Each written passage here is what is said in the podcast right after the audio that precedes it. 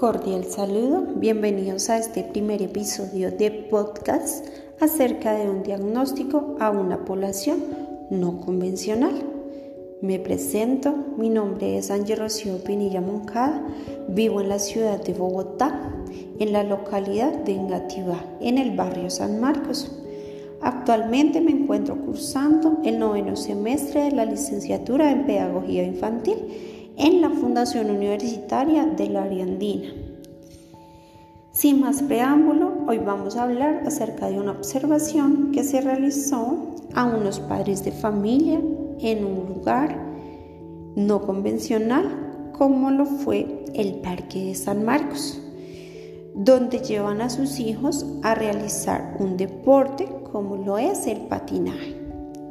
En este ambiente puedo evidenciar como los padres de familia de estos niños no tienen conciencia ciudadana, dejando allí, en este sitio, toda la basura de los alimentos que consumen dentro de la actividad de los niños.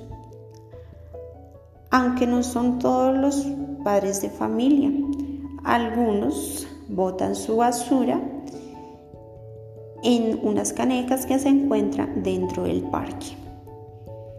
Estos papitos mezclan estas basuras sin darse cuenta que cada una de las canecas están marcadas. Eh, hay una caneca negra que dice no reciclaje y una caneca gris que dice reciclaje. Abriéndonos un poco más acerca de lo observado en esta población, Considero que estos padres de familia necesitan talleres de conciencia ciudadana y talleres de reciclaje, cómo reciclar.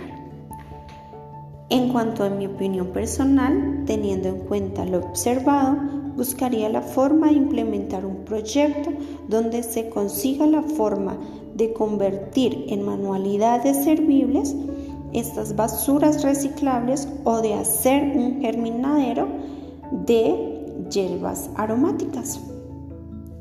Los aprendizajes adquiridos en este eh, lugar es lograr la empatía de cada uno de los padres de familia para buscar la forma de motivarlos a desarrollar eh, ciertas actividades.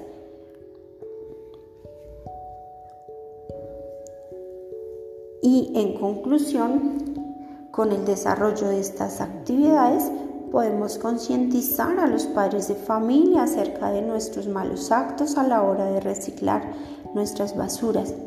Es de carácter inmediato, ya que por estos actos estamos sufriendo un terrible tema de calentamiento global en todo nuestro país.